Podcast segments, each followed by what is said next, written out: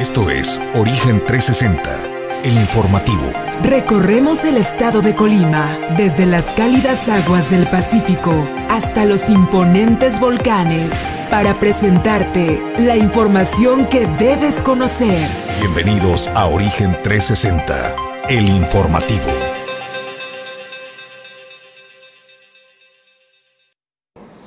Amigos de Origen Informativo, muy buen día. Hoy es jueves, es 10 eh, de febrero, es el año 2022. Es un gusto saludarle desde esta capital económica que es la ciudad y puerto de Manzanillo. Estamos emitiendo señal desde Torrepuerto. Es un gusto darle la bienvenida a mi compañero de fórmula y conducción, Julio César González. Buenos días, Julio. ¿Qué tal, Jesús? Muy buenos días. Buenos días al auditorio de Origen 360. Bueno, pues ya estamos listos para comenzar con la información en este día.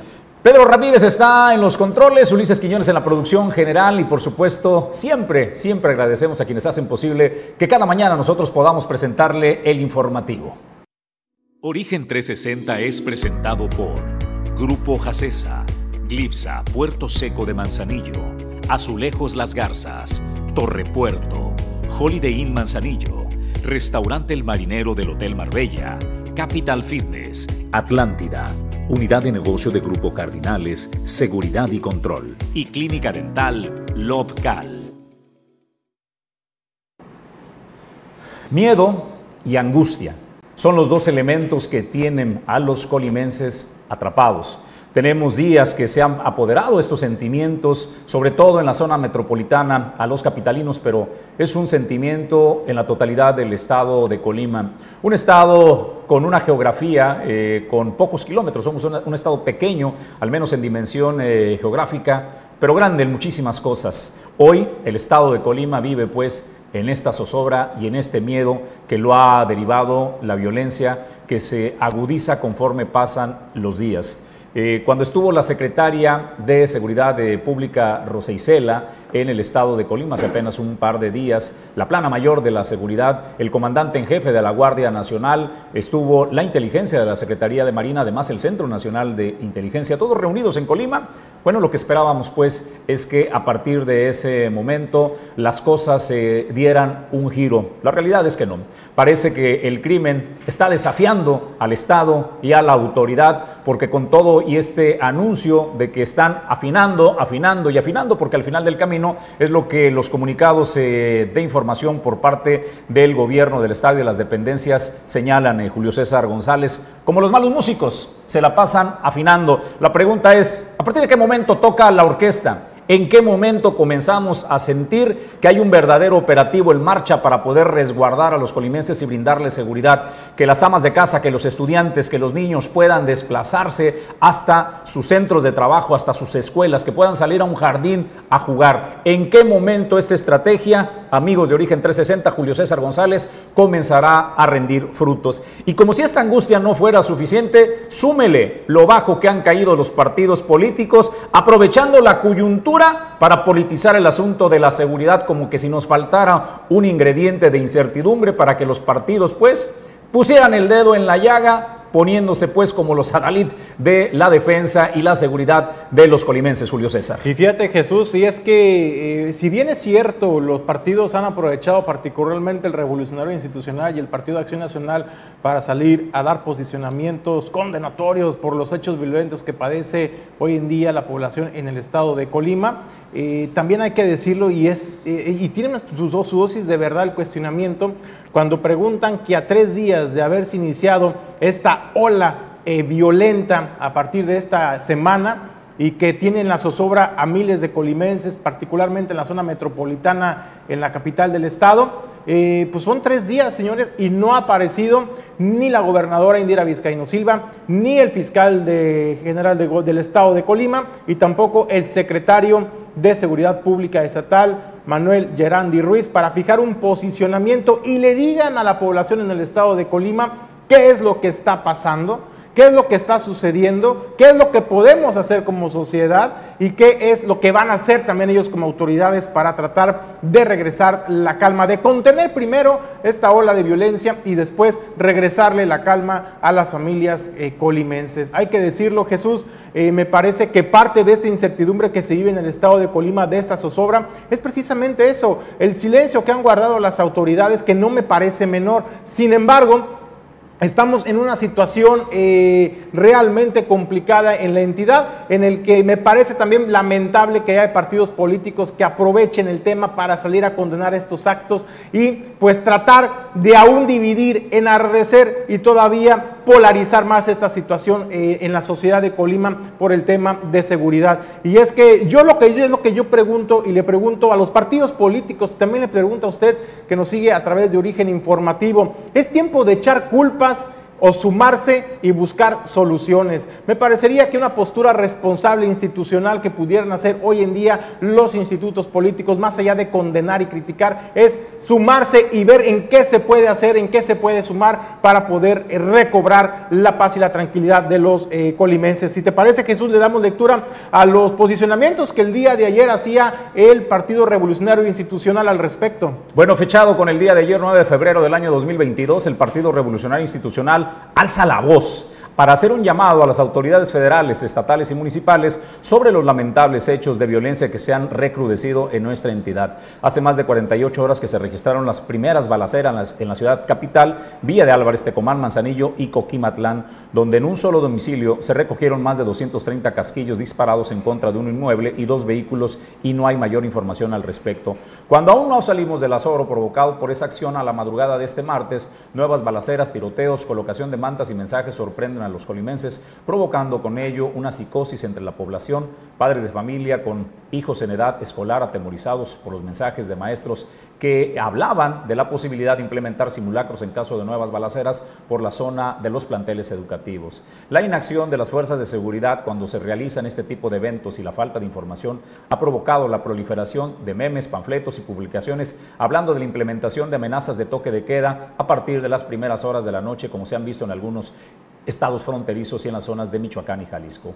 Como partido político nos sumamos a la inconformidad social motivados por la incertidumbre y temor de los colimenses, no para politizar el asunto, sino preocupados ante la inseguridad que está padeciendo toda la población. Continúa, está desplegado en la pantalla, eh, Julio César, este eh, comunicado que ha emitido y, firma el profesor Arnoldo Ochoa González como presidente del partido, del Comité Directivo Estatal, y la maestra Betsaida Pinzón eh, Carreto, secretaria general de este comité directivo estatal. El Partido Acción Nacional realizó lo propio, Julio César. Lo hizo un día antes, Jesús, el Partido Acción Nacional emitió el siguiente pronunciamiento a través de sus páginas oficiales en redes sociales. Decía, en Acción Nacional Colima condenamos los hechos lamentables que en materia de seguridad se están suscitando en el Estado.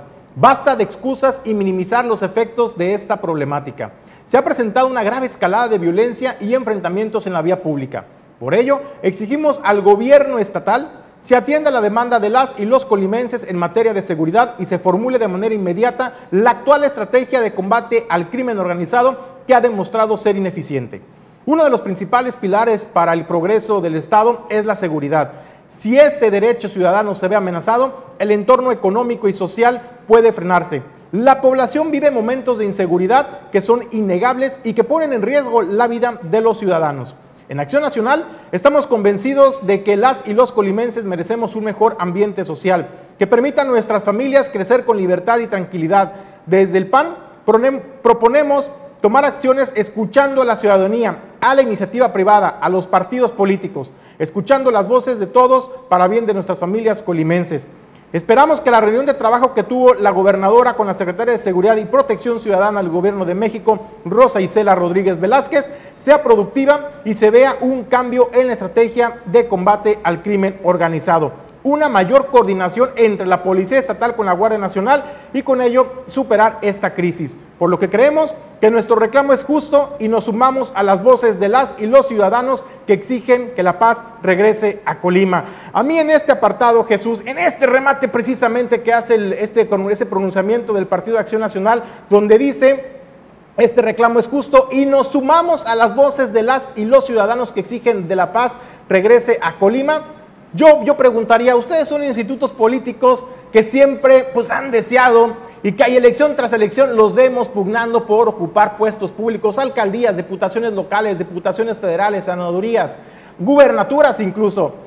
Me gustaría a mí un posicionamiento, Jesús, me hubiera gustado más un posicionamiento que diga, y nos sumamos nosotros también como partido político en lo que se pueda ayudar para mejorar la tranquilidad, porque al final de cuentas ustedes son los que aspiran a conducir los designios de este estado de Colima. ustedes tienen que estar también del lado de la solución, no solamente de la exigencia de la población. Me parece que se quedan cortos los partidos políticos, Jesús. Es evidente que pues buscan desde luego hacer cuestionamientos sobre eh, lo que más adolece el estado de Colima y me parece que no estamos en tiempos de emitir críticas ni juicios, sí exigir resultados a las autoridades, pero también ver cómo podemos sumarnos para mejorar. Yo insisto, tienen toda la razón cuando se dice que a tres días de que iniciaron estos hechos violentos, eh, ninguna institución gubernamental ha hecho frente a la población, le ha hablado de frente a la población de Colima para explicarle en qué momento nos encontramos y qué es lo que están haciendo para regresarle la calma a la población de Colima. No hemos ni visto, ni escuchado, ni oído a la gobernadora, mucho menos se ha sentido la presencia de la gobernadora Indira Vizcaíno en este tema tan complicado hoy en día para los colimenses. Yo sumaría, Julio César González, no solo de la gobernadora, hemos visto una ausencia plena de la alcaldesa de esta capital, eh, Margarita, que comanda pues eh, los destinos de la ciudad de Colima y eh, de Tei en Villa de Álvarez. Me parece pues que también tienen una responsabilidad. Son sus policías municipales el primer frente para restablecer el orden y garantizar la paz y la tranquilidad de los habitantes. Hasta ahora hemos descansado y hablado pues de la responsabilidad de la gobernadora Indira Vizcaíno, pero no olvidemos que los municipios tienen su responsabilidad. Y en una parte tienen razón en los comunicados que han emitido ambos partidos políticos. En la física, cuando un cuerpo no ocupa un espacio, llegará otro a reemplazarlo. Cuando se tiene ausencia de información que permita a los ciudadanos generarle paz y tranquilidad, al menos información de primera mano para tomar decisiones, no hay espacio entonces para las especulaciones, para que comiencen a ocupar este espacio los memes, los WhatsApp, eh, los audios que ahora están eh, circulando, propagando rumores y generando temor. Efectivamente, hoy vivimos con miedo, vivimos con angustia y me parece pues que es momento de que las autoridades asuman la responsabilidad tomen el control de los daños y comiencen a generar certidumbre, una comunicación efectiva que nos permite entender qué es lo que está pasando, en dónde estamos parados y cuál es el rumbo. Y a partir de ya, que toda esta planeación y toda esta afinación de la que se está hablando Julio César González, pues que comience la orquesta a tocar y a dar resultados, porque insisto, lo que vemos ahora mismo en el estado de Colima es un pleno desafío de, los, de la actividad eh, criminal al Estado y a las autoridades, Julio César. Vayamos a los hechos que ha sucedido en las últimas horas y minutos en el estado de Colima. Desafortunadamente perdió la vida un adolescente, 16 años, estudiante de bachillerato, acribillado en una de las principales vialidades de esta capital del estado, Julio César. Si no fuera suficiente todo lo que estaba pasando, ahí le agregamos estos ingredientes, Julio. Pues estamos hablando, Jesús, que tan solo en las últimas horas en la zona metropolitana Colima y Villa tan solo en estos dos municipios, eh, se han presentado por lo menos seis hechos violentos con armas de fuego.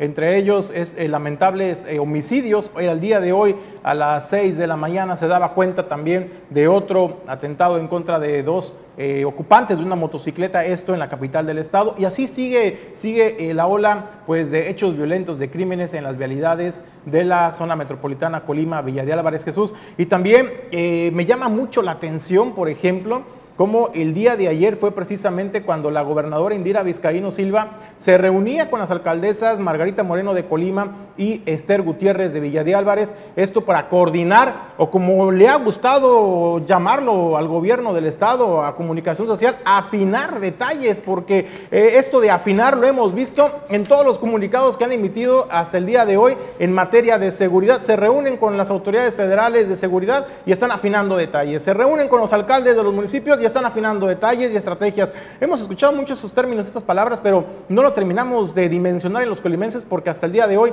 no se ve esta coordinación de la que tanto se habla en el discurso, no se ve tampoco eh, en, en los hechos este afinar detalles para en materia de seguridad y es lo que llama la atención Jesús. El día de ayer, por ejemplo, las autoridades en Colima de la Secretaría de Marina Armada de México, de la Defensa Nacional y de la Guardia Nacional estuvieron con la gobernadora Indira Vizcaíno Silva y las alcaldesas de Colima y Villa de Álvarez. Ahí, ahí acordaron afinar detalles y esta reunión fue de seguimiento para eh, darle, eh, darle seguimiento a los convenios pactados con la eh, titular de seguridad federal en el país, Rosa Isela. Eh, Velázquez y en ese sentido Jesús pues llama la atención este comunicado. Ahí vemos en pantalla pues ahí están eh, las alcaldesas de eh, de Colima, está la gobernadora Indira Vizcaíno Silva en este, en este diálogo, intercambio de opiniones, de ideas, de propuestas. También esto cabe comentar, eh, Jesús, esto es eh, el día de ayer se llevó a cabo también en Casa de Gobierno esta reunión de trabajo de la Mesa de Coordinación Estatal para la Construcción de la Paz, en la que se acordó escuche bien este tema, eh, escuche bien eso. Se acordó la realización de rondines en distintos puntos y las instalaciones de filtros de revisión itinerantes en distintos puntos de la zona conurbada. Es decir, lo mismo que nos han estado diciendo durante meses, durante años también y durante las últimas semanas, eh, coordinación, afinar detalles, eh, rondines y mayor presencia de los elementos de seguridad pública en las vialidades, pero insisto, en la realidad, en los hechos, Jesús, esto no lo, no lo percibe la población, es palpable. Bueno, pues eh, en otros, en los hechos, la Universidad de Colima, Julio César González, ha emitido el comunicado a su comunidad y por supuesto eh, a todos en el estado de Colima. dice este comunicado, ante los acontecimientos violentos suscitados y a fin de salvaguardar la integridad física de la comunidad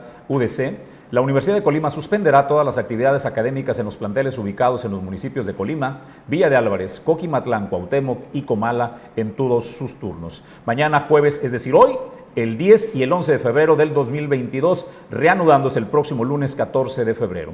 Hacemos votos para que retorne la paz y con ello las actividades cotidianas de la, eh, de la población. Atentamente estudia, lucha, trabaja. Doctor Cristian Jorge Torres Ortiz Hermeño, rector de esta Universidad de Colima, Julio. Bueno, Jesús, y también en ese sentido, eh, pues fueron también varias instituciones educativas en el estado de Colima quienes decidieron entre los padres de familia y las direcciones respectivas pues decidieron Jesús suspender clases debido pues también a estos hechos violentos que se han estado presentando en la entidad. También fue la comunidad escolar de la escuela primaria eh, dice Escuela Primaria Altamirano, esto en la capital del estado, dice, por medio del presente comunicado nos permitimos informar que en reunión de Consejo Técnico Escolar se analizaron los hechos violentos que se han venido desarrollando los días 8 y 9 de febrero del 2022 en las ciudades de Colima y Villa de Álvarez. Por la situación de inseguridad que prevalece y con la intención de priorizar la seguridad de los alumnos, maestros y sus familias, se ha decidido suspender actividades presenciales los días 10 y viernes 11 de febrero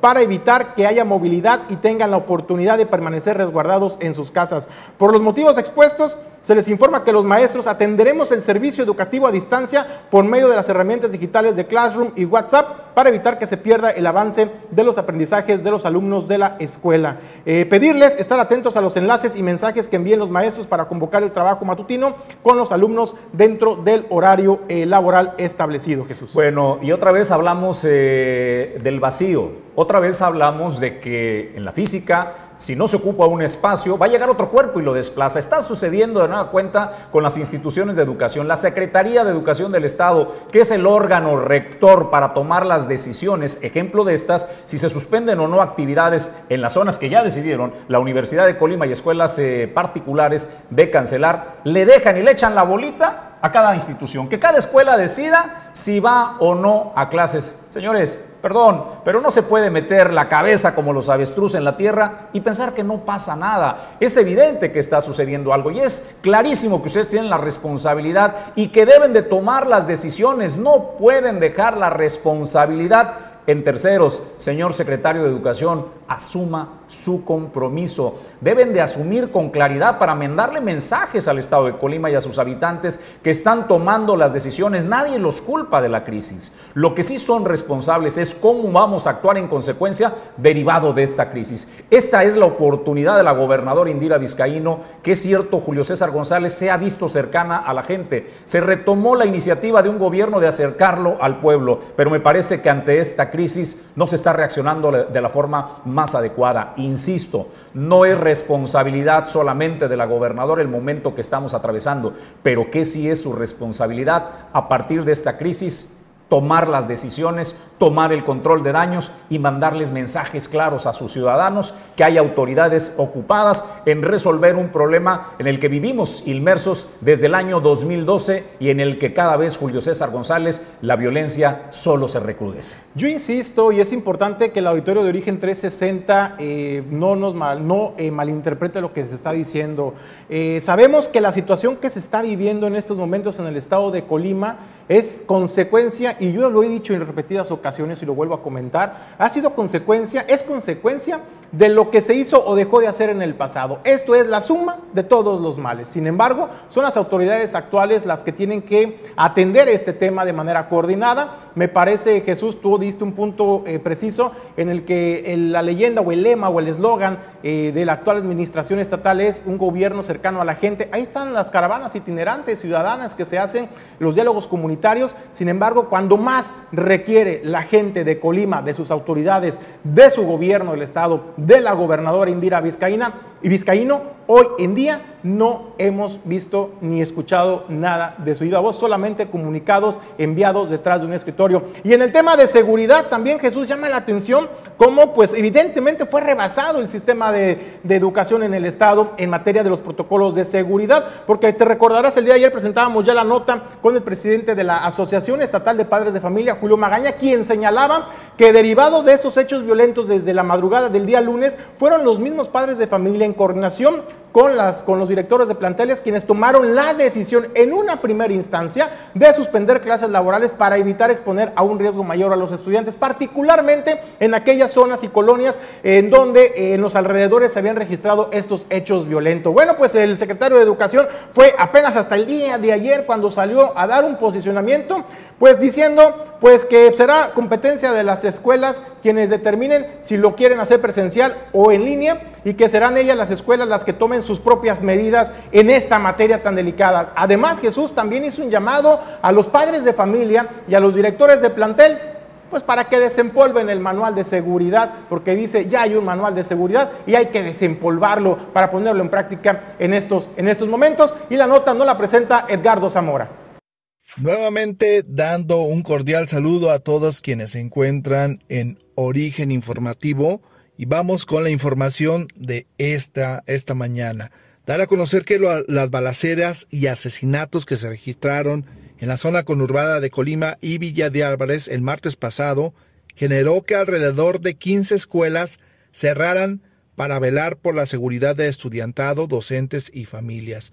Ante ello, pues el secretario de Educación y Cultura en Colima, Adolfo Núñez González, hizo el llamado a trabajadores de la educación de la entidad a darle una desempolvadita al manual de seguridad para conocer los protocolos de cómo actuar para salvaguardar la seguridad de todo el alumnado.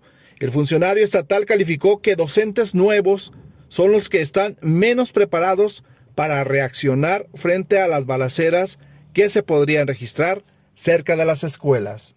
No son los hechos de ayer los que nos ponen a la a la, a la expectativa de qué vamos a hacer. Ya está, ya están esos protocolos. Yo lo que invito a mis compañeros maestros es que le demos ahí una desempolvadita a nuestro manual, que nos demos un clavadito ahí a todo está en internet, a esta, ley, les vuelvo a repetir el nombre, la Ley de Seguridad Integral Escolar para el Estado de Colima, y ahí dice de manera tajante este, cuáles son los pasos a seguir en caso de cada una de las, cosas este, que, están este, sucediendo en, en, estos días que nos, que nos este, tienen en este tema. Y la otra parte que tenemos también ahí el, manual que les, les ha llegado en reiteradas ocasiones a los compañeros y que seguramente por ahí está este, dentro de estos archivos. Lo de que él tanto conoce los protocolos, este, lo voy a repetir, probablemente mis compañeros nuevos este, son los que menos conocimiento tienen. Los que ya tenemos rato en este, este, este manual nos ha llegado en dos, tres ocasiones, yo recuerdo haberlo tenido en mis manos, no le digo que lo tengo a la mano y que está ahí este, en la cabecera de mi cama, pero seguramente está ahí en la escuela, es cuestión de buscarlo. Ante esta situación, además, Núñez González dijo que con probabilidad, probablemente, se va a regresar a los tres tipos de simulacros en escuelas. Uno de estos es el de sismos, que es de evacuación y que es el que más común se realiza debido a que Colima es una zona sísmica. También el de resguardo, que implica tirarse al piso y no dejar el cuerpo expuesto ante alguna balacera. Y el otro eh, simulacro es de salir del salón y estar bajo techo frente a erupciones volcánicas, las cuales se llevan particularmente en planteles educativos de la zona norte de la entidad, donde están cerquitas del volcán. Y pues esta, estas eh, acciones son las que posiblemente, así lo mencionó Núñez González, se van a llevar a cabo. La opinión, la última palabra, usted la tiene. Hasta aquí la información. Excelente mañana.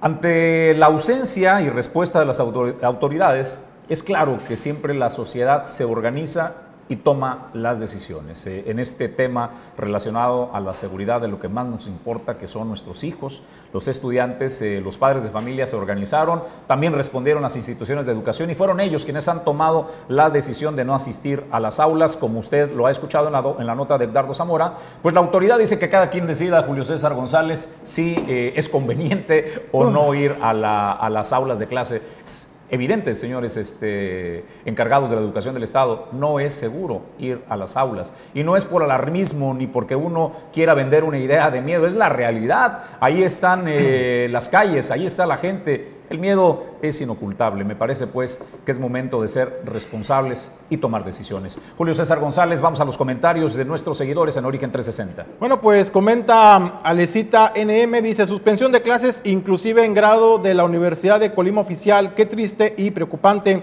Hilda Beatriz Llanos Peralta dice, Dios santo, dice, que Dios nos proteja a todos los colimenses. Cuidémonos mucho, por favor. Eh, Esme Manzanillo Manzanillo, así hubieran pedido en Guanajuato los oportunistas, me imagino que se refieren a los partidos políticos. Indra Uribe, muy triste lo que está sucediendo en Villa de Álvarez y Colima. Quizás Tei tiene que apoyarse con Margarita. Ambas pueden hacer equipo con Indira. Totalmente de acuerdo con Indra Uribe. Se trata de sumar y hacer equipo, eh, más allá de señalar y cuestionar. Eh, también dice saludos a Berta Ruiz que nos está viendo, a también a la senadora Gabriela Benavides que nos está sintonizando, a Nuri eh, Oregón, Susana Ochoa, Jenny Fernández Romo, Mili Ross. Javier Andalón y bueno, pues Juan Carlos Garibay Mesina, Gabriel Gómez y también a todo el auditorio de Origen 360 Jorge, que nos está comentando. Jorge Coronado Lozano, saludos, acertado comentario. Jorge, gracias a todos. Eh, nosotros vamos a más información. En breve estaremos conversando con la senadora de la República, Gabriela Benavides, que ha dado un eh, posicionamiento importante. Eh, nosotros presentábamos ayer el resultado de la captación en la aduana marítima del puerto de Manzanillo, que está en el estado de Colima. La número uno de nueva cuenta, Julio César González, volvió a batir récord cercano a los 140 mil millones de captación de recursos. Y el planteamiento que decíamos ayer, ¿no? Bueno, ¿y cuánto devuelven al estado de Colima y al puerto de Manzanillo de estos miles de millones que se captan? Gabriela Benavides hizo un posicionamiento ante el Senado y estaremos conversando hoy con la senadora. Por lo pronto vamos al origen de tu salud porque es jueves de salud bucal y está ya la doctora Karina Ruán en el estudio. Esto es El origen de tu salud.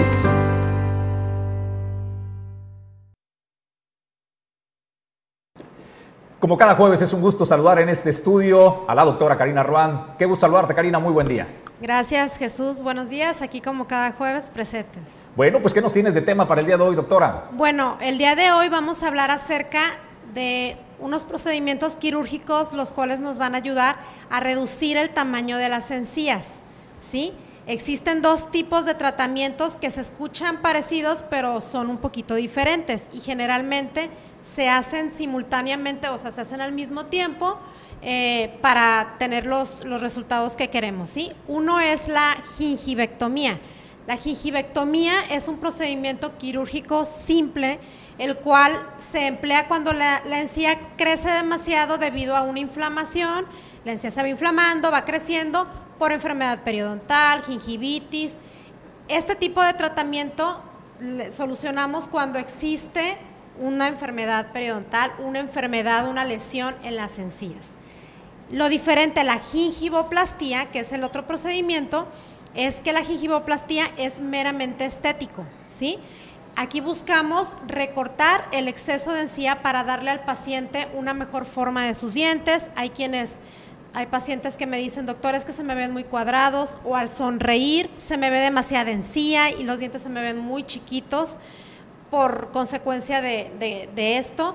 Entonces, aquí se hace una gingivoplastía, que aquí pulimos primero la, encía para darle la forma que, que, deseamos y procedemos a realizar este, un corte eh, quirúrgico, un pequeño contorneado en la encía para darle la forma y el tamaño que queremos. Se realiza ya sea por, medios manuales, con un bisturí, o por aparatología, por medios mecánicos, o incluso con electrodos. Depende del caso del paciente, nosotros eh, optamos el, tipo de, tratamiento que, que, vamos a hacer, ya sea manual, mecánico o con electrodos. Y aquí le proporcionamos al paciente una mejor sonrisa. Hay quienes se, pues tienen complejos, no al sonreír porque dicen, es que se me ve demasiada encía y se me ve muy poquito diente. Entonces, todo esto tiene solución. Generalmente se puede realizar en todos los pacientes únicamente, como se los he, se los he venido diciendo, todos los jueves cuando he, estado hablando de otros temas, de otro tipo de tratamientos en pacientes que tengan problemas de coagulación, pacientes diabéticos que no estén controlados. Aquí sí no, porque aquí hacemos un pequeño corte el cual va a haber sangrado. Y si tienen este tipo de problemas, pues podemos ocasionar una hemorragia, ¿sí? Entonces, con este tipo de pacientes sí necesitamos ver qué otras alternativas o de qué manera podemos primeramente que se controlen con su problema y ahora sí proceder al, procedimiento. ¿sí? El, tiempo de recuperación en estos tratamientos es rápido, generalmente es en, un mes que damos, que, para que cicatrice el tejido blando, como lo es la encía.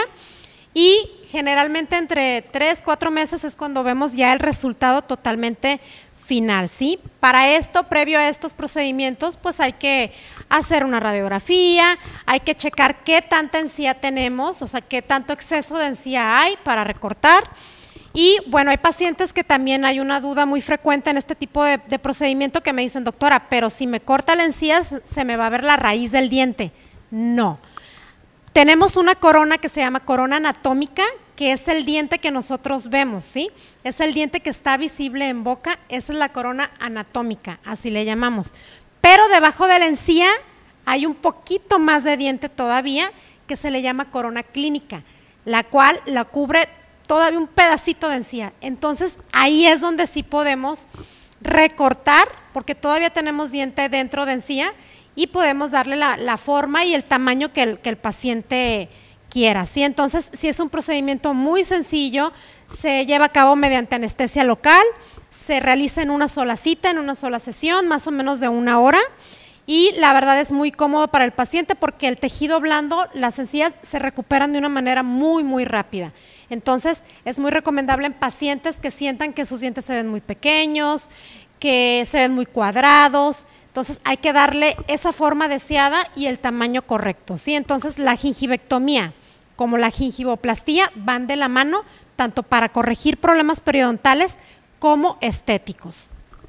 Pues doctora, como siempre agradecemos enormemente el que nos acompañes como cada jueves en Origen 360. ¿Dónde localizan a la doctora Karina Ruan? Bueno, estamos en Manzanillo Centro, en la calle Emiliano Zapata número 43. Ahí estamos para atenderles y estamos en nuestra fanpage, en, la, en una página de Facebook, estamos como Clínica Dental Lopcal, ahí también pueden Ahí tenemos fotos de las instalaciones, de los procedimientos que hacemos, de las especialidades que, que les brindamos, entonces ahí también nos pueden encontrar. Pues gracias a Karina Ruan, nuestra odontóloga de cabecera que nos acompaña en el origen de tu salud. Nosotros vamos a más información. Les quiero mostrar, eh, atención señores transportistas, a los dueños de flotillas, a los choferes, a los operadores, este curso que se va a desarrollar eh, para nuestro país en el puerto de Manzanillo. Big Canvas, Australia, fue quien inició con esta capacitación y cursos para eh, preparar a los choferes, Julio César. De los accidentes que se presentan en las carreteras, Julio, hay un porcentaje enorme que tiene que ver con la responsabilidad humana. Distractores como el teléfono celular y otros contribuyen desafortunadamente a víctimas mortales, entre ellos los propios operadores. Quiero presentarles eh, este curso que se desarrollará, que viene desde Australia para presentarse en el estado de Colima, en el puerto de Manzanillo. Véalo por favor y le comparto la información.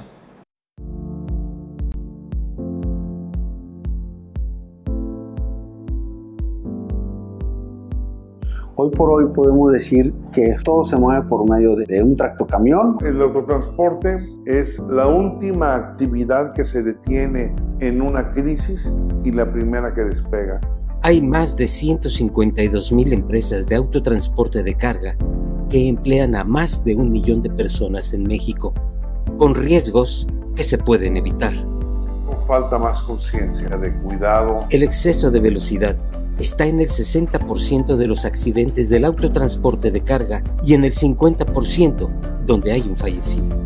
Distracciones como uso de celular son el 70% de los accidentes de tránsito. La capacitación es muy importante, no la exige en la misma ley federal de trabajo. Como gremio se sabe, no necesariamente todos los operadores conocen de esa parte y es importante, hay que capacitarnos. La nueva era de la capacitación en línea es interactiva, atractiva y eficiente. Es así que hemos desarrollado el curso de capacitación Cadena de Responsabilidad en el Autotransporte de Carga en México, dirigido a operadores, ejecutivos, gerentes, cargadores, empacadores, mecánicos y todos quienes forman parte de la cadena de suministro. Este curso ayuda a entender las medidas, procesos, procedimientos y responsabilidad que a cada uno le corresponde dentro de la industria del autotransporte de carga. Le van a dar a ellos unos conocimientos más estrictos de qué hacer y qué no hacer y puedan comprender que la capacitación a ellos le va a dar tranquilidad. La conciencia para asumir medidas preventivas para su propia seguridad, la de su empresa, la de los demás mayor responsabilidad, confianza y autoestima para reducir accidentes, lesiones y riesgos que tanto afectan la economía de las empresas. El tratar de mejorar y, pueda dar un mejor servicio. El nuestro es un curso amigable, personalizado, a tomarse desde una computadora, tableta o celular en el lugar y momento más adecuado, con evaluaciones que se incluyen en el curso que se puede realizar en menos de dos horas. Genera confianza, tasas de permanencia y seguridad, cadena de responsabilidad en el autotransporte de carga, entendimiento y corresponsabilidad de quienes formamos parte del autotransporte de carga en México.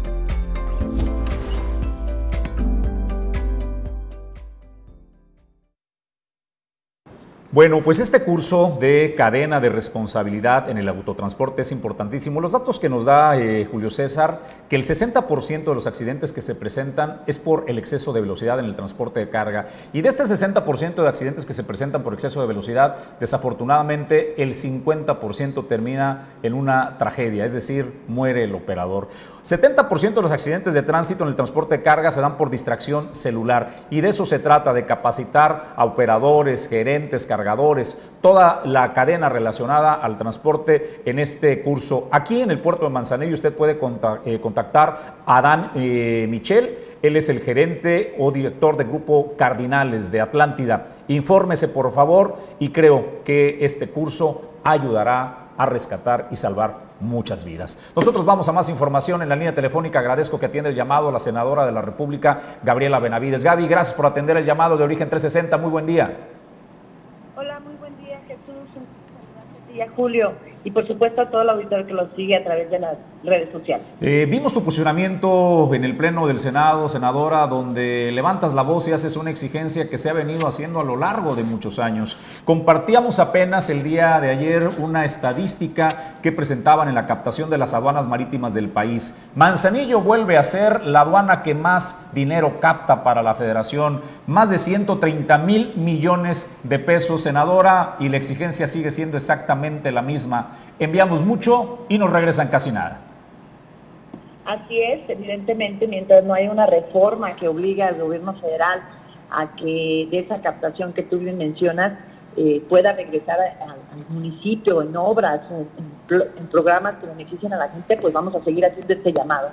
Este, hoy por primera vez es eh, la, la, aduana marítima, porque hay otras aduanas terrestres que también captan, pero es la aduana marítima más importante del país, el puerto, de, la puerta de entrada para el comercio con Asia eh, si consideramos que el comercio exterior es importantísimo y representa más de un billón de pesos para el presupuesto federal, pues evidentemente las aduanas y el trabajo que se hace en los puertos, pues genera esta riqueza y seguimos demandando que esta riqueza llegue a, a, Manzanillo.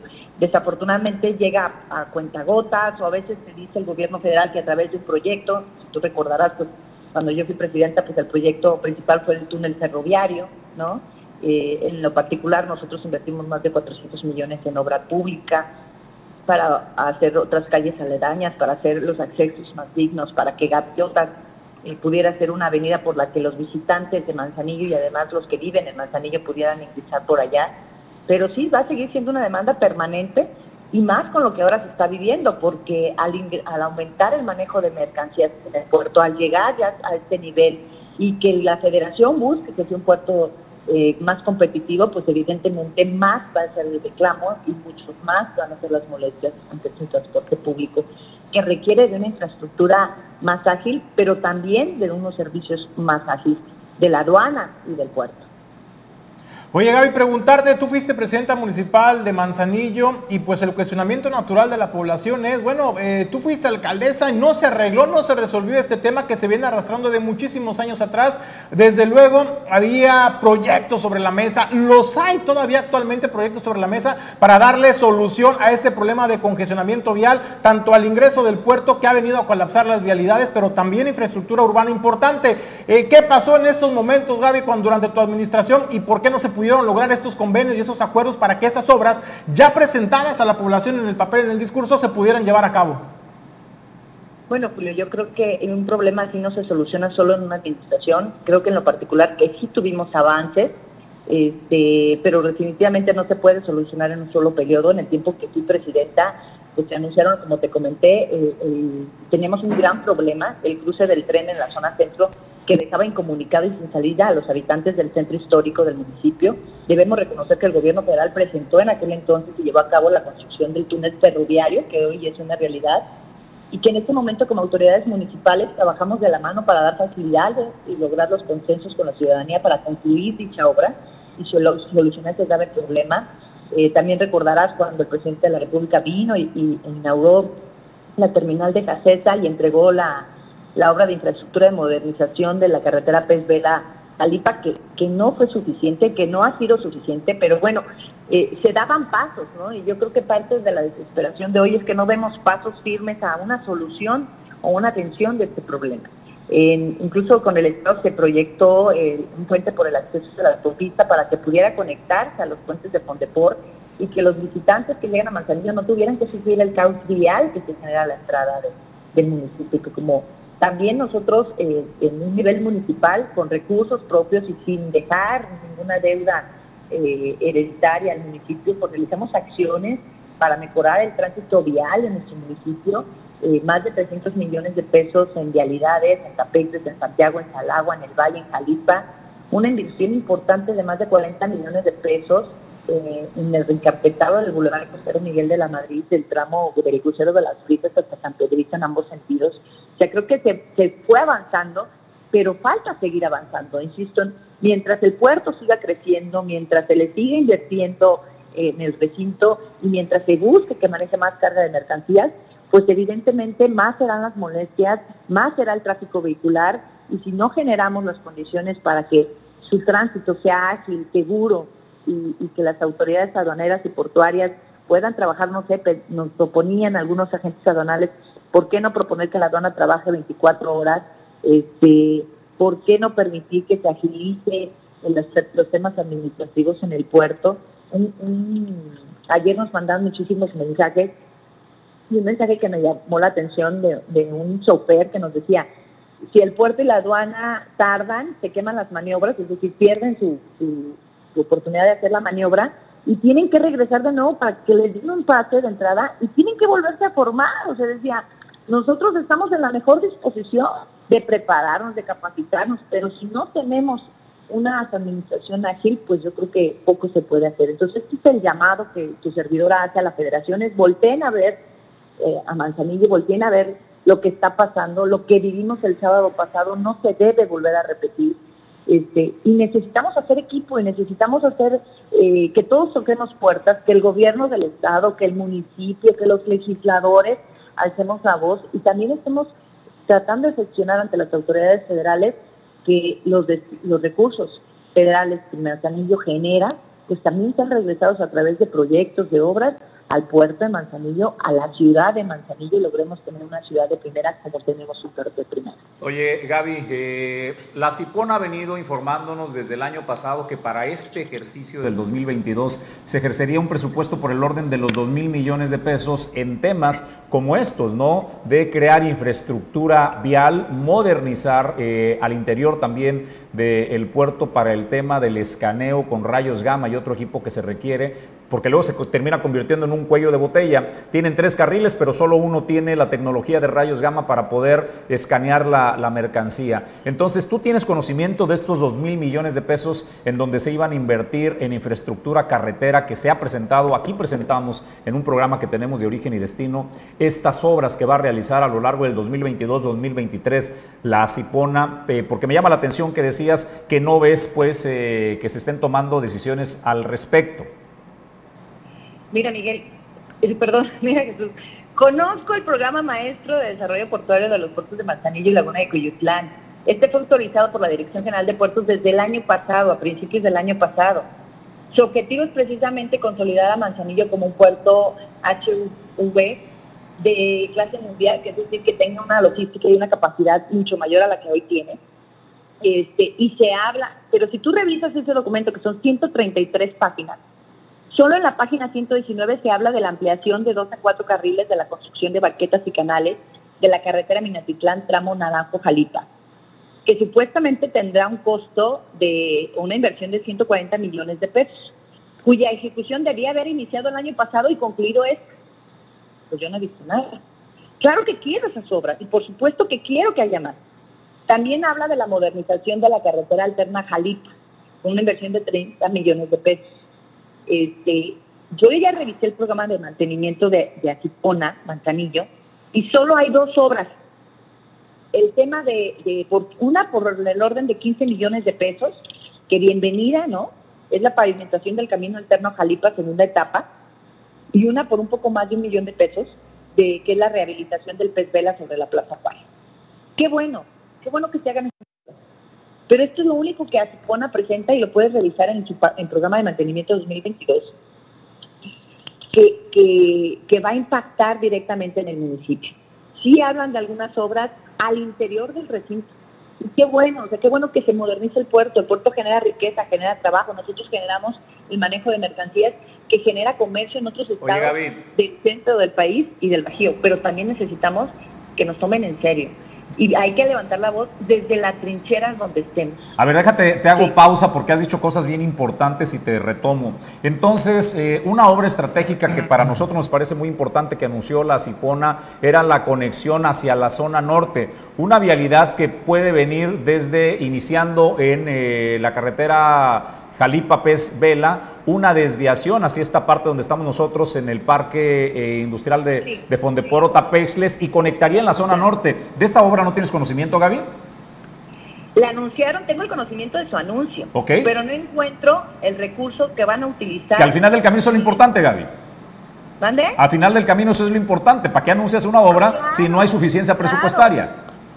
Tú podrás ahí ver, eh, te, metes a la página de Gobierno de México, de la Marina, de Atipona, y puedes ver el programa de mantenimiento 2022, algunas de las obras que se van a realizar, y solo encuentras esto. ¡Qué bueno! Yo también quisiera que esa obra se hiciera, precisamente para evitar que los sí, sí conocí, le vi su presentación y espero que se empiece a realizar.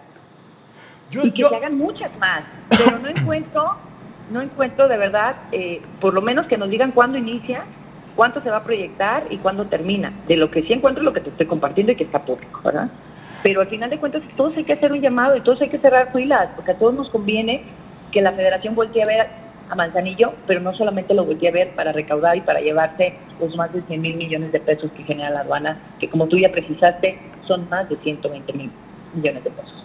A mí sí me dejaría más tranquilo, Gaby, yo concuerdo contigo en el tema de que, lo, dijiste, hace cuántos años no nos han presentado proyectos, este paso elevado para ingresar a la ciudad de Manzanillo, estas gasas eh, por la zona de libramiento El Naranjo para hacer una incorporación ágil y segura a la ciudad, pero también para los tractocamiones. Y cuántas veces no nos presentaron esos proyectos, pero carecía precisamente del este respaldo financiero del que se habla hoy en día, pero también más preocupante es que se decía, se informaban, pero no se presentaban los proyectos. Incluso yo recuerdo, Gaby, eh, que llegaba el gobierno federal a presentar proyectos, pero estos nunca, nunca se llevaban a cabo. Entonces, me parece que sí es importante eh, el llamado que haces a las autoridades federales y me parece también, hay que decirlo, yo sí veo ya un compromiso de la actual administración federal por precisamente atender este problema de logística en el puerto, al interior del puerto, pero también atender los problemas que se han estado generando con el crecimiento y movimiento de carga contenerizada en la ciudad.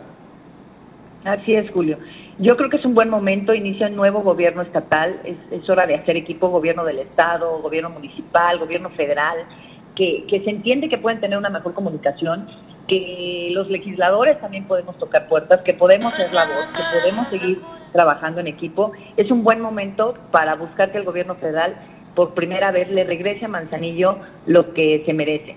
Sí ha habido obras de otros gobiernos federales, sería de mi parte mentir que no las ha habido, pero estas no han sido suficientes para resolver el problema. Y creo que mientras el puerto siga creciendo, no vamos a alcanzar a solucionarlo al 100%, pero sí podemos tratar de aminorar las afectaciones que la gente de Manzanillo vive todos los días por este tránsito pesado.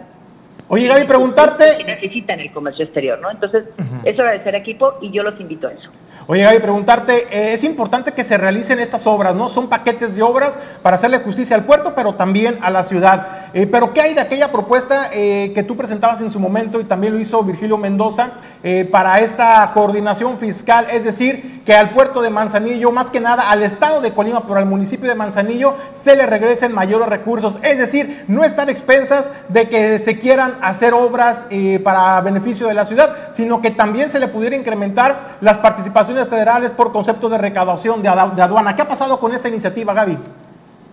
Está en la Cámara de Diputados, nosotros lo buscamos eh, el consenso por allá, eh, vamos a seguir tocando puertas, hacemos el llamado a los legisladores, sobre todo los de mayoría, de Morena, para que retomen esta iniciativa y pueda ser ley. Sí, este, nosotros, y evidentemente, haber sido presidenta municipal y conocer que muchas veces depende de la buena voluntad o la actitud del administrador, eh, de, API o de la olla tipona, pues evidentemente buscaríamos que, que, lo ideal es que estuviera por ley, que la ley obligara al gobierno federal que de esos recursos aduanales eh, se otorgaran a, a, Manzanillo un porcentaje. Hoy se otorgan, pero son muy mínimos, porque es una tabla que tiene una vigencia de hace más de 25 años, donde hace 25 años este, Nuevo Laredo era la frontera más importante, ¿no?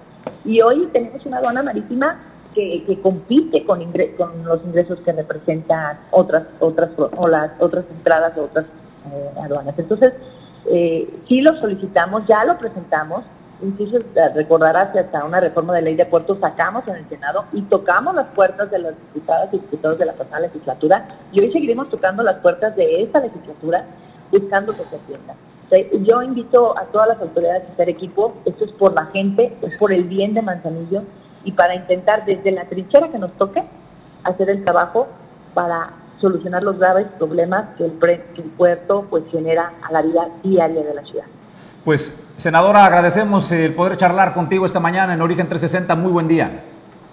Muy buenos días, un gusto saludarlos y saludar a todo el auditorio. Un abrazo. Un abrazo, Gaby Benavides, senadora del Partido Verde Ecologista de México, que por supuesto representa al Estado de Colima y al puerto de Manzanillo. Nosotros vamos a más información. Retomamos la situación que atraviesa el Estado de Colima y particularmente la zona metropolitana. Calles eh, vacías es lo que se vive en esta zona metropolitana, particularmente pues eh, en Colima, eh, Villa de Álvarez, donde pues usted puede apreciar imágenes como esta que está proyectándose ya en la pantalla. ¿Cómo impacta en el día a día y por supuesto también en la economía? Pues el presidente de la Cámara de Nacional del Comercio y Servicios Turísticos, la Canaco, eh, Servitud por sus siglas en la entidad, Luis Hurtado, dice que se vive incertidumbre por lo que eh, es lo que prevalece en la entidad. Eh, toda vez dice que las autoridades estatales no han salido a informar a la población sobre qué es lo que está eh, pasando ante esta realidad, pues Julio César González, esto es lo que emite como posicionamiento el presidente de la Canaco Servitur escuchar situación y pues por ende pues todos tenemos el temor de salir y que nos toque ahí un, un, un, evento como estos ¿no? que han pasado. Entonces en lo que se refiere a los comercios pues también les está afectando en la parte de que pues por lo mismo por la gente no sale entonces pues bueno lo que es el comercio pues se para por esta situación por eso es que la gente no sale por esos daños colaterales que pueden llegar a, a suceder me he enterado de algunos que sí les han pedido lo que es la distorsión perdón lo que es el vía telefónica hasta donde, hasta donde yo nosotros nos hemos enterado. No, no, no, no tanto que físicamente lleguen ahí a los establecimientos. Eso es hasta donde nosotros nos hemos enterado. Mira, lo único que nosotros hemos platicado de que sí es preocupante es de que las autoridades competentes no hayan dado ningún tipo de, de, rueda de prensa en, dar a conocer realmente qué es lo que está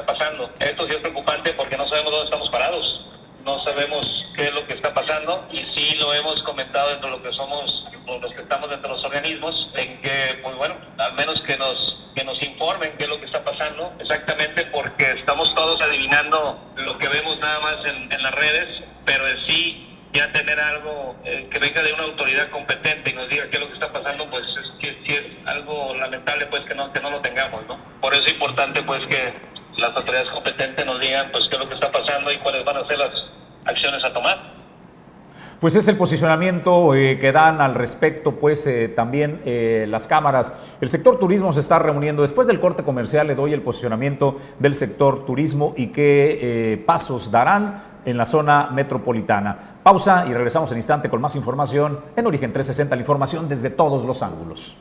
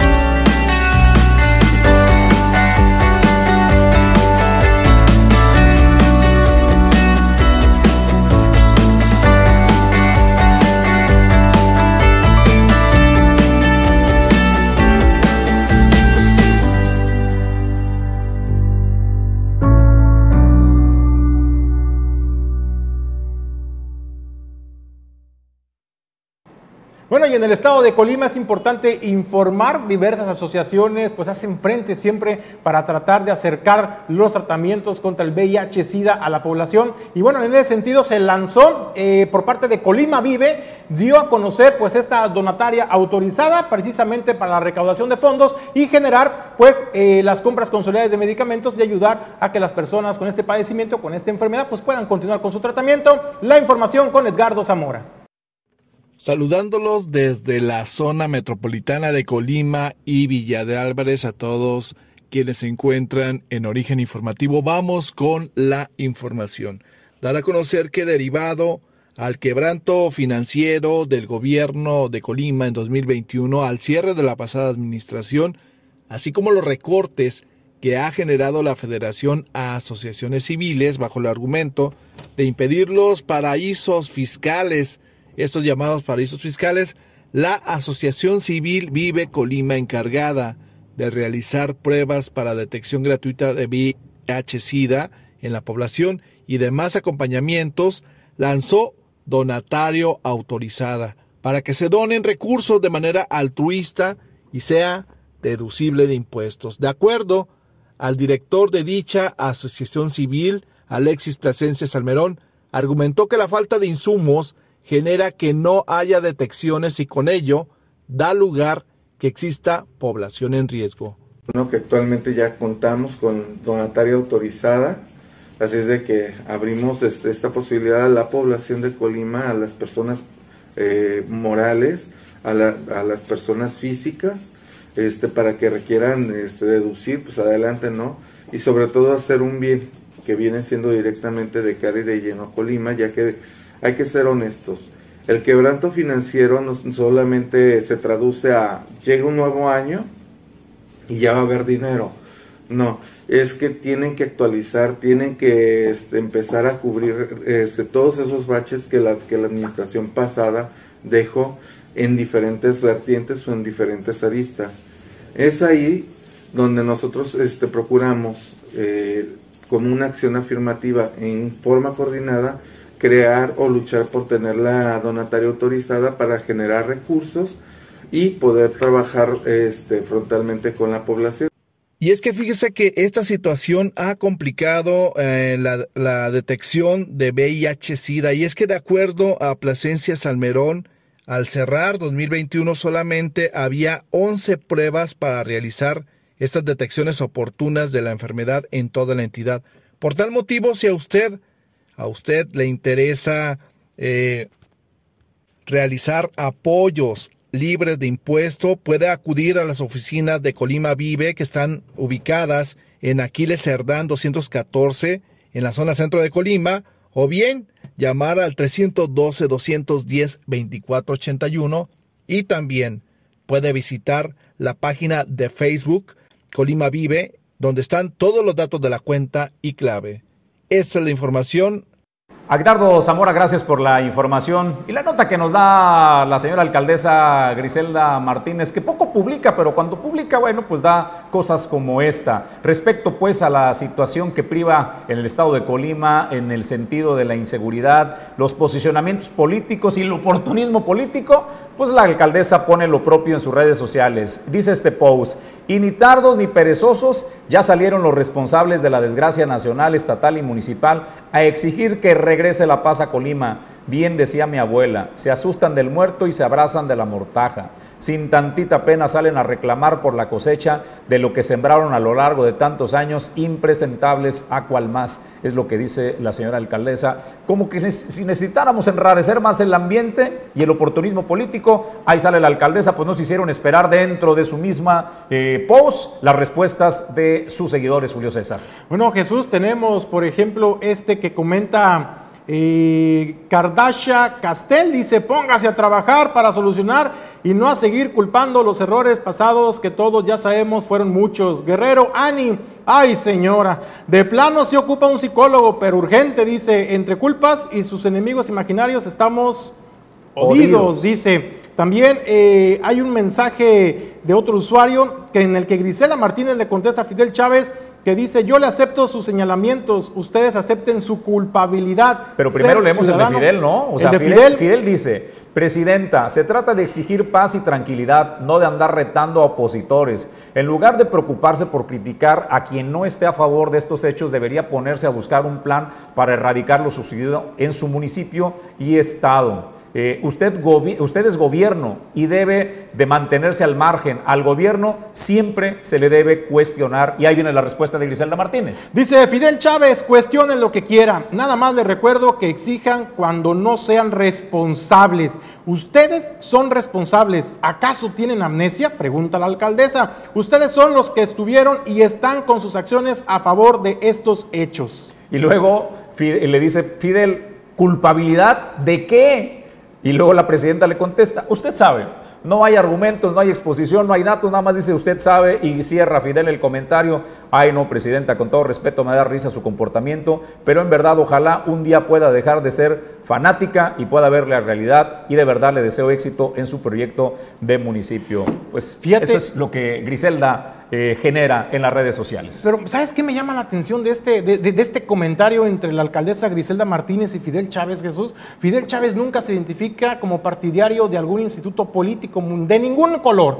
Sin embargo, me parece que el planteamiento que hace eh, Fidel Chávez es válido, ¿no? O sea, las autoridades están para dar resultados, para dar respuesta a las necesidades de la población, por eso fueron electos. No se tienen que molestar cuando se les cuestione o se les pregunte por estos temas tan sensibles como es el tema de seguridad que a todos los colimenses nos atañe. Sin embargo, eh, pues la presidenta asume que Fidel Chávez, por sus cuestionamientos o planteamientos, pues es responsable de la inseguridad que se vive en el estado de Colima y también pues que pertenece a lo mejor o está adherido a un partido político en particular. Entonces, me parece sí como la presidenta municipal de Manzanillo pues se asume agredida de cualquier persona que le hace un cuestionamiento o un planteamiento siquiera, en automático se siente agredida y así lo ha mostrado en este post, como los de enfrente, ¿no? Los partidos, los que han gobernado siempre, los corruptos del pasado, y me parece que también Jesús, pues eso es estigmatizar a la población, porque ya no te puedes manifestar ni expresar, ni cuestionar libremente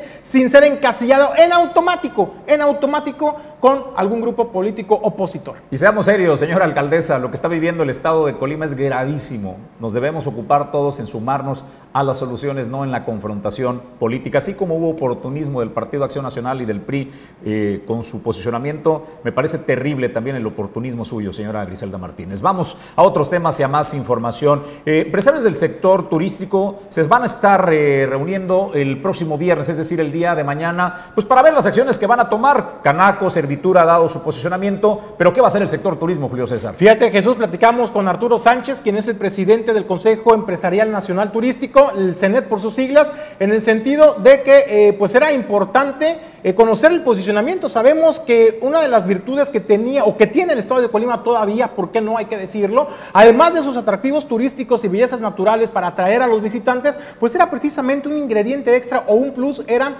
el de la seguridad, ¿no? También con este tema de seguridad era que se podía vender mejor el, destino turístico en nuestra entidad. En ese sentido, eh, platicábamos con Arturo Sánchez sobre pues, las medidas y cómo ven ellos primero el tema de seguridad, cómo se sienten, si habrá o no impacto en el sector y en ese sentido, pues comentaba también eh, Arturo Sánchez eh, que será hasta el día de mañana cuando el sector se esté reuniendo con en, este, en estas reuniones que se tienen periódicamente, hay que decirlo. Yo le preguntaba por el tema particularmente de seguridad de, eh, en el tema. Sin embargo, señalaba que será un punto a, tratar en la próxima reunión. No será tema exclusivo, hay que decirlo. Así lo puntualizó Arturo Sánchez. Hay muchos temas que abordar, decía él, en el tema, por ejemplo, de estrategias de comunicación, estrategias de planeación eh, para la próxima temporada vacacional, que es de Semana Santa y Pascua. Y también se aprovechará para abordar el tema de, eh, el tema de la seguridad. Señalaba que es importante conocer eh, sobre, eh, sobre este tema para poder hacer un pronunciamiento oficial ya de manera coordinada con todos los sectores empresariales que aglutinan la CENET, que es la Asociación de Hoteles y Moteles en el Estado de Colima, la CANIRAC, prestadores de servicios turísticos náuticos, y esto era lo que comentaba también Arturo eh, Sánchez Gordillo.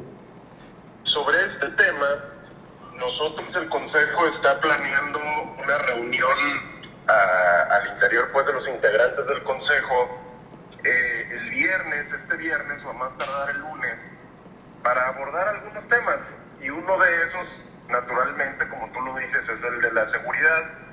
Y entonces sí poder salir eh, a dar un posicionamiento y a solicitar una reunión eh, pues con, con algunas personas del gobierno para externarles nuestro sentir.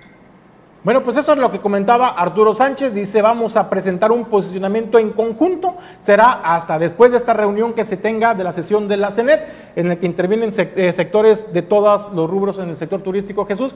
Y bueno, pues hay que conocer importante eh, pues el posicionamiento. Yo le preguntaba a Arturo Sánchez, Jesús, por ejemplo, en el tema de que estamos en la antesala de una de las temporadas más importantes vacacionales, que es la Semana Santa y Pascua. Usted dirá, bueno, es hasta el mes de abril. Pero hay que recordar que muchas de las reservaciones eh, de la planeación de las vacaciones de las familias no inician en la semana de abril, inician meses antes o a lo mejor semanas antes para empezar a seleccionar cuál es el destino al que van a ir a visitar. Entonces, si estamos inmersos en esta dinámica de inseguridad aunado al tema de la pandemia, pues sin duda podría, podrían ser ingredientes que eh, pudieran eh, tener una repercusión en el sector turístico. Gracias, Julio. En más información, una de las tragedias eh, mayores que puede sucederle a cualquier familia es que un ser querido desaparezca, que no puedan encontrarlo. hablemos, Julio, el escenario ideal con vida, o ni siquiera poder localizar sus restos para poderle dar cristiana sepultura. Es un via crucis. Y también seamos honestos, los colectivos de personas desaparecidas, las madres de familia, los padres de familia de personas desaparecidas, incomodan, incomodan a los delincuentes e incomodan a las autoridades, Julio, por este, pues, esta lucha que mantienen cada día para poder dar con el paradero de sus seres queridos. Bueno, estas familias de colectivos de desaparecidos están pidiendo que el nuevo comisionado de búsqueda de personas desaparecidas sea alguien con experiencia en el área de búsqueda, donde además han señalado que el proceso está viciado y que se impondrá a quien elija la gobernadora. Esto lo señala Carmen Saucedo Soria del colectivo solidario Cuauhtémoc y Fernanda Sánchez del colectivo Buscando Ángeles. ¿Qué están proponiendo ellas? Proponen a Jorge Luis Saavedra Sánchez, que dicen ellos desde... Eh, la experiencia como familias de desaparecidos es el perfil ideal. Pero ¿a quién pretende imponer la Fiscalía y la gobernadora? Ellos señalan a Areli a la Torre, que lo promueve pues la propia Fiscalía y eso es lo que nos declara. Participamos en la propuesta, pero resulta que pues ya hay, lo entendemos así, ya hay dedo, ¿no? Si les estamos diciendo a ustedes sobre las fallas de la Fiscalía, hay una persona que propuso Fiscalía y que por ahí pues nos van a dar, ¿sí? Entonces, eh, en esto ya entendemos, hubo dedo, ya se, ensució el proceso, entendemos que la terna debe ser presentada eh, por parte de la gobernadora al Congreso para que se haga la elección, mas sin embargo se ha generado una campaña de desprestigio hacia la persona que nosotros proponemos y que empezando eh, por ejemplo, a mí, como, como quien estamos presentando a, una, estamos proponiendo a una persona, se me cita, pero no se le citó, ahora sí que a mi propuesto, a mi postulante, no se le citó de mera, de mera casualidad, se entera del día que va a ser la entrevista y de mera casualidad llegó a la entrevista. Eh, aquí están las pruebas y del hecho de que la fiscalía no nos ha respondido, o sea, yo me manejo con puro oficio porque las palabras se las lleva el viento, luego nos dicen, no es cierto, eso no pasó. Ustedes pueden ver aquí que a la fiscalía se le entregó el 30 de noviembre, a la secretaria general el 21 de diciembre, este oficio no ha sido respondido, ¿sí? Estamos ya a 100 días del nuevo gobierno, a 100 días que ya debe haberse visto, haberse visto eh, cuál es su, estrategia, porque la inseguridad, ustedes lo han, pues sí, ustedes son los que toman las notas principales, ¿no? De qué pasó en la cárcel en Manzanillo. En Cuauhtémoc tiene dos semanas que en el jardín principal, eh, ahí en Quesería, pues dejaron dos cabezas y los cuerpos por otro lado, pero pues de eso no se dice nada y la gente sigue desapareciendo, sigue desapareciendo.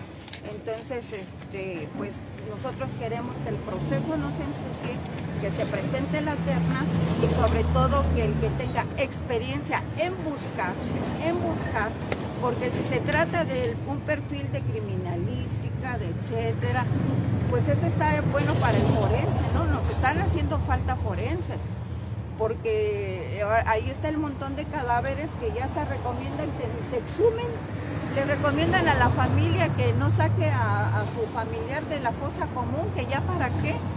Imagínense, o sea, por el lado que ustedes nos pregunten, hay fallas, graves fallas. Bueno, pues ahí está el sentir de las familias de los colectivos de búsqueda de desaparecidos en el estado de Colima. Más información, Jesús. Bueno, pues, eh, pues nos hicieron llegar este reporte de barrio a la redacción de Origen Informativo de Origen 360. Se trata de este espacio deportivo en la unidad deportiva 5 de mayo. Es el campo de béisbol. Eh, pues señalan pues la falta de mantenimiento eh, pues de parte de las autoridades en los últimos años. Vamos a ver el reporte un llamado ¿no? a las autoridades, ya que nuestros campos están cayendo por falta de mantenimiento. Eh, si bien se ve en el video, eh, tenemos un solo campo de béisbol y creo que se ha ido abajo por falta, repito, de mantenimiento. A las autoridades echar un vistazo y, y ponerle un poquito más de énfasis para que la unidad o el campo de béisbol de, de las 5 de mayo vuelva a ser un referente de nuestro municipio. A ver, préstele, préstele atención a este video del reporte de barrio. Si lo podemos reproducir este, sin audio nada más, Pedro. Eh, cuando ve usted todo verde ahí, que se ve el diamante este, Llamado, bonito, a las autoridades. ese campo hace cuatro, cinco años. Y ahí se ve el avance del deterioro, ¿no? Poco a poco, los últimos este, tres años y la actualidad. Así de abandonado está. Si nosotros aspiramos, gracias Pedro, si se aspira a recomponer el tejido social, contribuir a la paz, pues los espacios deportivos son fundamentales, Julio César. No se puede entender recomponer el tejido social, sacar a los chavos este, de vicios, de drogas, de andar con otras tentaciones y llevarlos a las áreas de entretenimiento, pues no se puede entender que tengamos espacios descuidados, Julio. ¿eh? Entonces, pues ahí está el llamado a las autoridades del Instituto Municipal del Deporte. No, ya, eh, no, ya no es instituto. ¿Ahora qué es dirección? Ahora es dirección. Bueno, pues a la dirección de deportes, este, ahí está ese diamante de béisbol, el campo de béisbol, por si no saben dónde se ubica. Eh, unidad deportiva este, 5 de mayo, ¿verdad, don Pedro? Ahí está la Unidad Deportiva 5 de Mayo, para que lo recuerden si son tan amables. Más información, Julio César. Bueno, pues nosotros vamos a los deportes, a los deportes. No, tenemos algo del SUTUC antes. Del SUTUC, vamos con el líder sindical. Bueno, pues el secretario general del sindicato al único al servicio de la Universidad de Colima, Luis Enrique Zamorano, anunció pues buenas noticias para su sector, ¿no? para la Universidad de Colima, pues vamos a ver cómo enfrenta este reto, porque hablan ya de un incremento salarial del 3.5% directo al salario, pero además 2.3% a la canasta básica. La información con Edgardo Zamora. Dar a conocer que Transinformar que ya cerraron con las autoridades universitarias encabezadas por el rector Cristian Jorge Torres Ortiz Cermeño, la negociación del contrato colectivo de trabajo y la negociación de incremento salarial para 2022, el secretario general del SUTUC del Sindicato Único de Trabajadores de la Universidad de Colima, Luis Enrique Zamorano Manríquez, informó que este año el aumento será del 3.5% directo al salario y el 2.3% a canasta básica. Sin embargo, aseguró que las políticas de austeridad del gobierno federal desobligó a quitar algunas prestaciones, particularmente aquellos trabajadores que apenas ingresaron a laborar a partir del primero de enero de 2022. Nos llaman a implementar planes de austeridad. En ese sentido, nos realizaron observaciones a nuestro contrato colectivo de trabajo, señalaban que teníamos exceso en algunas prestaciones, un ejemplo de ello es el aguinaldo. Nosotros tenemos como trabajadores un aguinaldo de 60 días, salario base. Ellos consideran, el gobierno federal considera que es excesivo, ellos dicen que máximo deberíamos tener 40. Eh, tenemos un bono de productividad en julio de 23 días de salario base, ellos dicen que no tendríamos por qué tener ese bono de productividad. Y es decir, así una serie de prestaciones que el sindicato ha ido logrando al paso de los años, pues ir conquistando eh, para la base trabajadora y para, todos los trabajadores en general en la universidad. Entonces, estos señalamientos del gobierno federal se, cristalizaron en presión, en presión hacia nosotros, porque ellos eh, señalan en todo momento hacia todas las universidades públicas que las prestaciones de los contratos colectivos de trabajo asignados con sus sindicatos pues tienen que bajar. Zamorano Manríquez mencionó que el compromiso que se hizo como sindicato con el gobierno federal y para evitar el despido masivo, que es el tema del gobierno federal en este, en esta forma de gobernar es que baje el número de trabajadores en un 20 a 25%, lo que representa aproximadamente 800 trabajadores, a lo cual el SUTUC, el Sindicato Único de Trabajadores de la Universidad de Colima, no se opuso y a cambio ofreció al gobierno federal en no cubrir las vacantes uno a uno. Hasta aquí la información. Y bueno, pues nosotros continuamos con más información. Es tiempo de los deportes con Quetzal Nafarrate y vamos a ver qué nos, cómo es el desempeño de los mexicanos en los Juegos Olímpicos, porque hay muy buenas noticias. Deportes 360. El deporte desde todos los ángulos.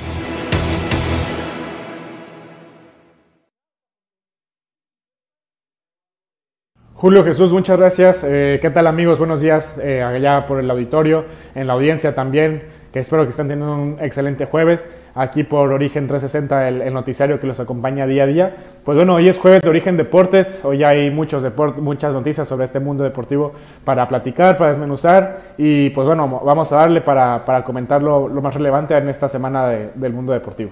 El deporte local y es que la jornada 4 de la Liga de Segunda Fuerza de Béisbol continúa con su temporada 2022 y SSA y Ramírez disputarán el partido en las 5 de mayo, este sábado a las 4 de la tarde.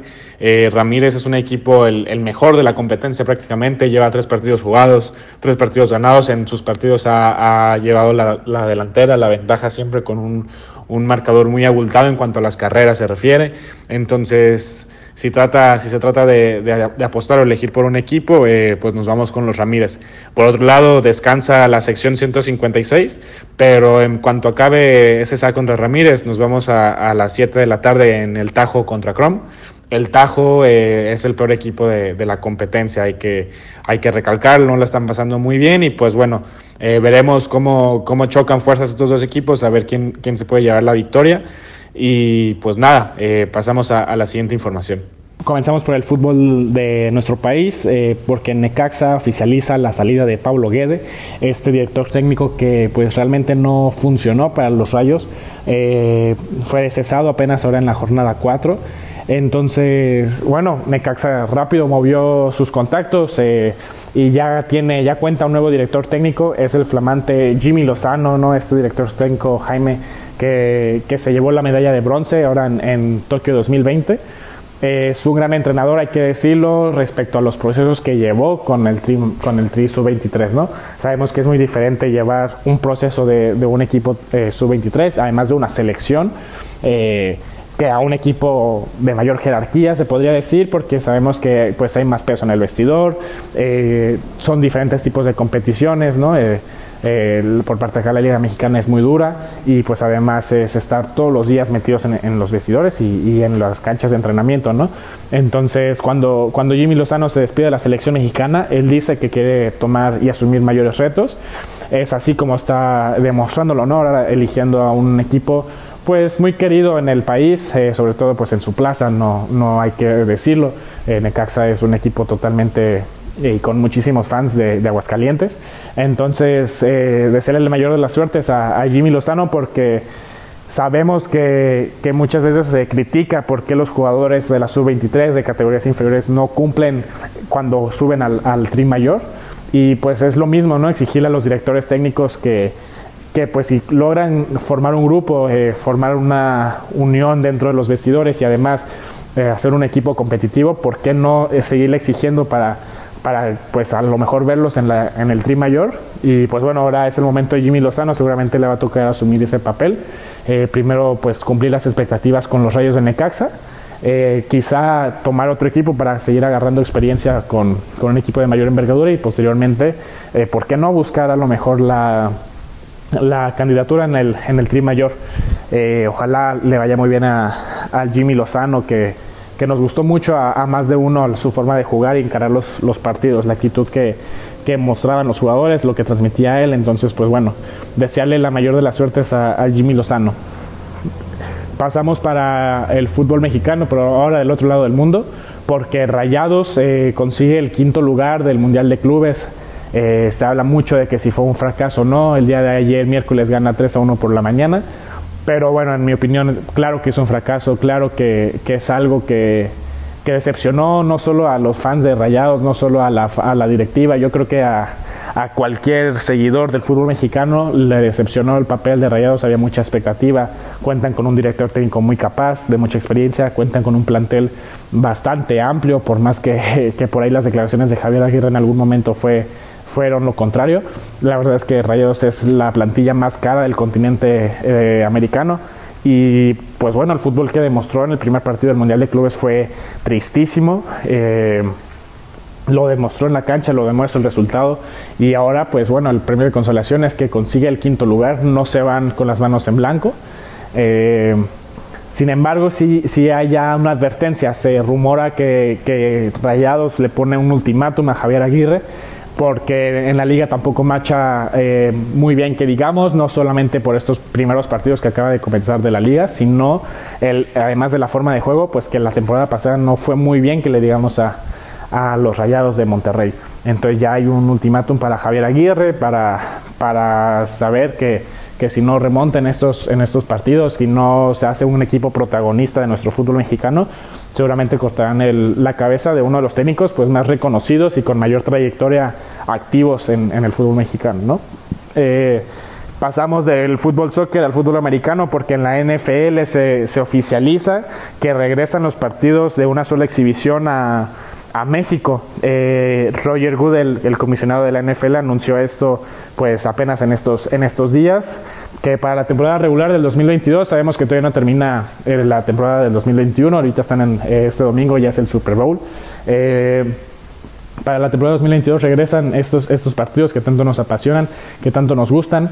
Eh, normalmente se, se, realizan en el Estadio Azteca, entonces a, comenzar a hacer el ahorro para poder ir a ver a, a, pues a los equipos de la NFL. Hasta el momento no se conoce ni el calendario de la temporada, así que tampoco se conocen los equipos que vayan a venir a, a nuestro país pero sí se, se, pudo decir, se pudo casi oficializar, que menciona este, este comisionario, comisario, perdón, este, que, en noviembre sea lo más seguro que vengan a, jugar a, nuestro país. Además, eh, también se oficializa que se va a abrir eh, una fecha, un partido de estos eh, de temporada regular en Múnich, Alemania. Entonces, pues bueno, buenas noticias para todos los, los amantes que, que les gusta la, la, NFL.